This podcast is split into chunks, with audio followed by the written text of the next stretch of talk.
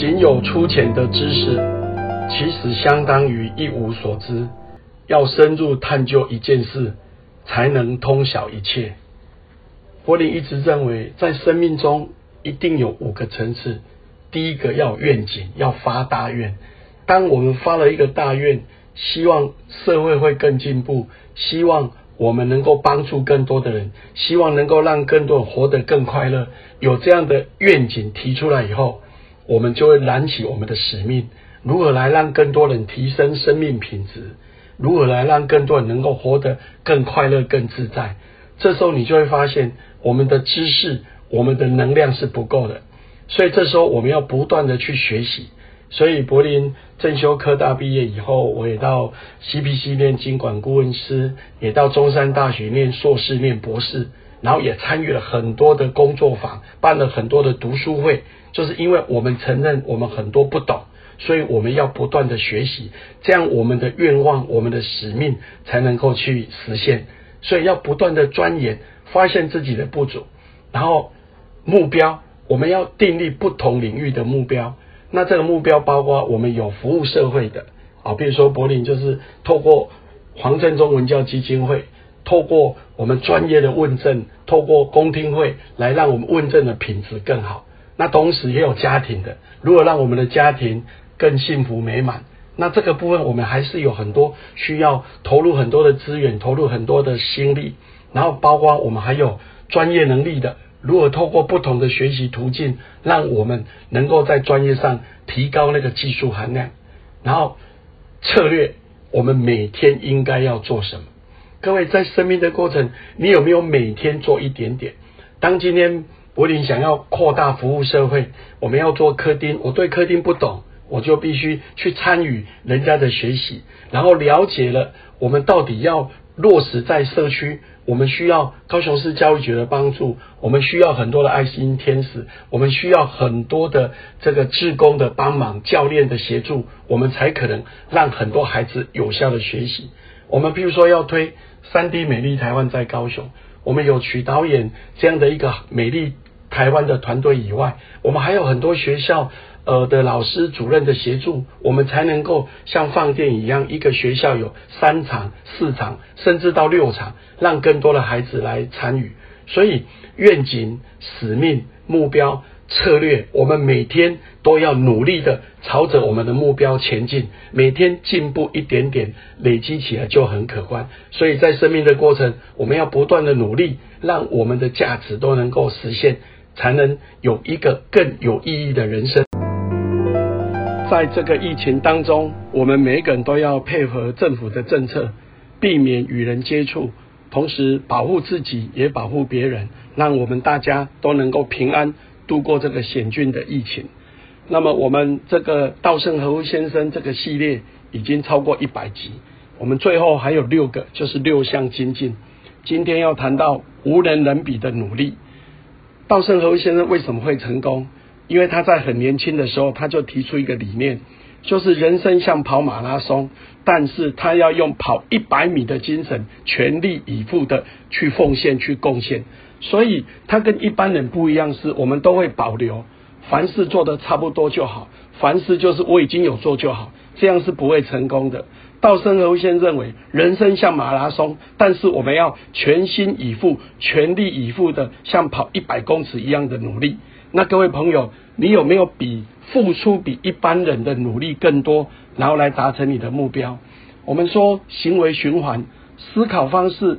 影响决定，影响行动，影响命运环境。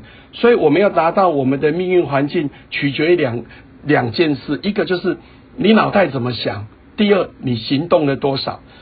那个比尔盖茨说，行动和速度是制胜的关键。那各位朋友，我们行动了多少？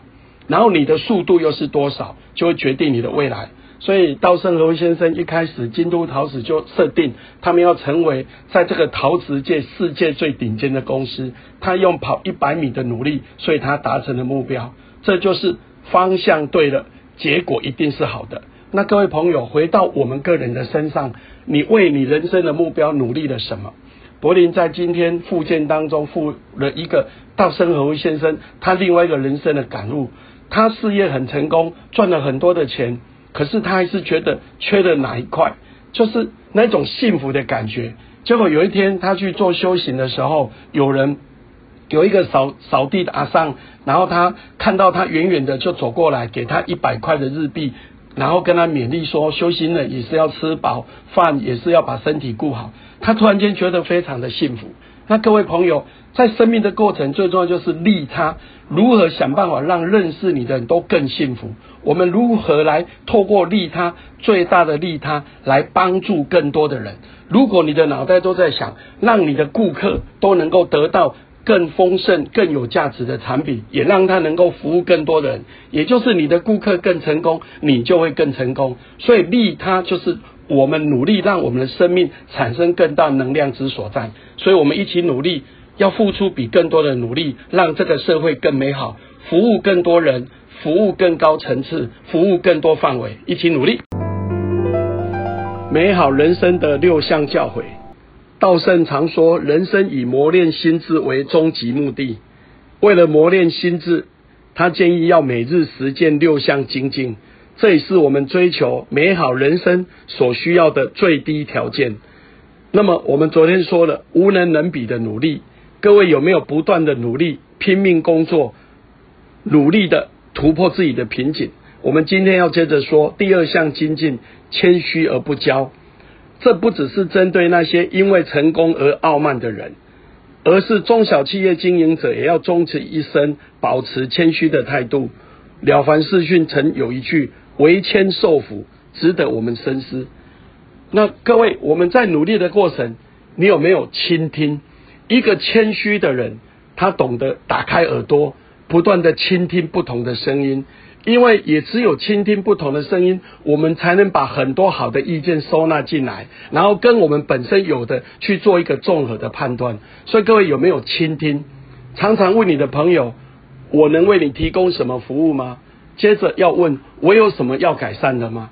然后针对我们共同的社会置业，未来如何透过服务更多的人？我们有没有不断的问，有什么要改善的？朝什么方向改善？要如何来改善？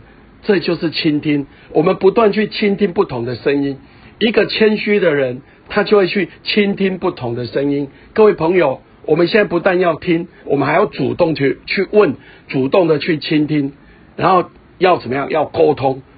我们必须承认，我们很多不懂，我们不了解。柏林在推动科丁。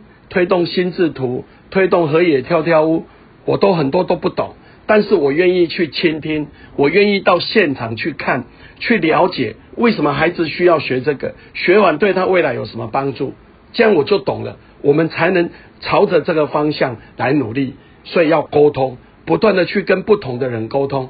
稻盛和夫先生也是，只要跟公司理念不合的，他会一而再、再而三的跟他的员工沟通，为什么公司要这么做。这样子才能聚焦在我们想要的方向，然后最后一个就是教育，彼此不断的学习，不断的成长，我们才能成就我们的事业，才能让我们的服务去服务更多人，也让我们的设备，我们提供的能力可以去让我们的顾客再去帮助更多更多，也就是提升它的价值。那这个社会就因为我们彼此开创更大的价值，而为这个社会注入正能量。所以，我们在这个美好人生的六项教诲里面，第二个就是谦虚而不骄。各位，我们要永远保持谦虚的心，而不骄要，不断的学习，不断的服务，让自己让社会更好。